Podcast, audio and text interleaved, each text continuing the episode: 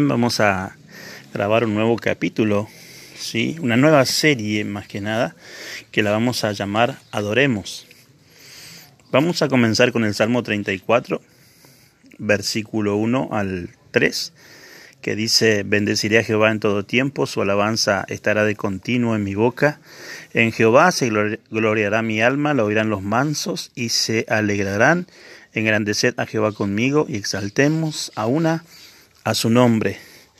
Cuando, cuando leemos los salmos nos damos cuenta que no es solo una experiencia, la adoración no es solo una experiencia, no es solo una alabanza.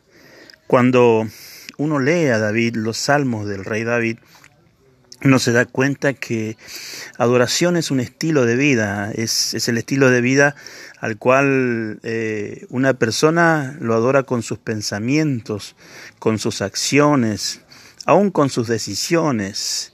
Con todo esto le damos gloria a Dios, le damos honra a Dios. No todos hemos sido llamados para cantar o para hacer música, pero todos nosotros somos adoradores.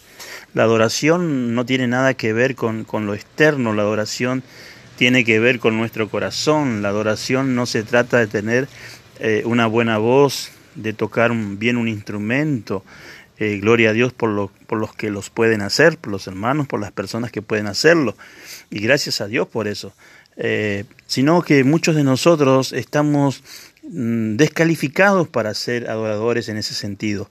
La adoración tiene que ver con, con nuestro corazón, con, con, la motivación de nuestro corazón. Adoración se trata de levantar el nombre de Jesús en alto. La adoración se trata de Jesús. Básicamente eh, se trata de Jesús, eso es la adoración. Eh, lo que impactó a Dios de David no fue su fama, eh, no fue lo importante que era. Lo que impactó a Dios fue que su corazón quería adorar a Dios. Eso fue lo que impactó realmente a Dios en David. El Salmo 9, verso 1 dice, Te alabaré, oh Jehová, con todo mi corazón. Eso decía David. Eso, eso fue lo que impactó a Dios.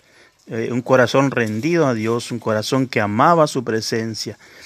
La Biblia nos revela que eh, Dios busca a los verdaderos adoradores.